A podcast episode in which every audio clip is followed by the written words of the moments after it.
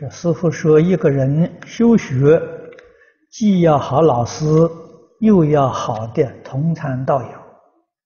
他说：“我有好老师，难找啊，好同参道友，也没有时间去找。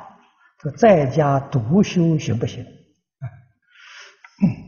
这个老师跟同学啊，古人说的很好。”可遇不可求啊！啊，我们要刻意去找啊，很难找得到啊！那这个都是缘分啊，但是一定要有求的意愿啊，要有求老师、求同参道友的意愿啊。有这个意愿呢，你才会遇到。如果你连这个念头都没有啊，你就不会遇到了啊？为什么呢？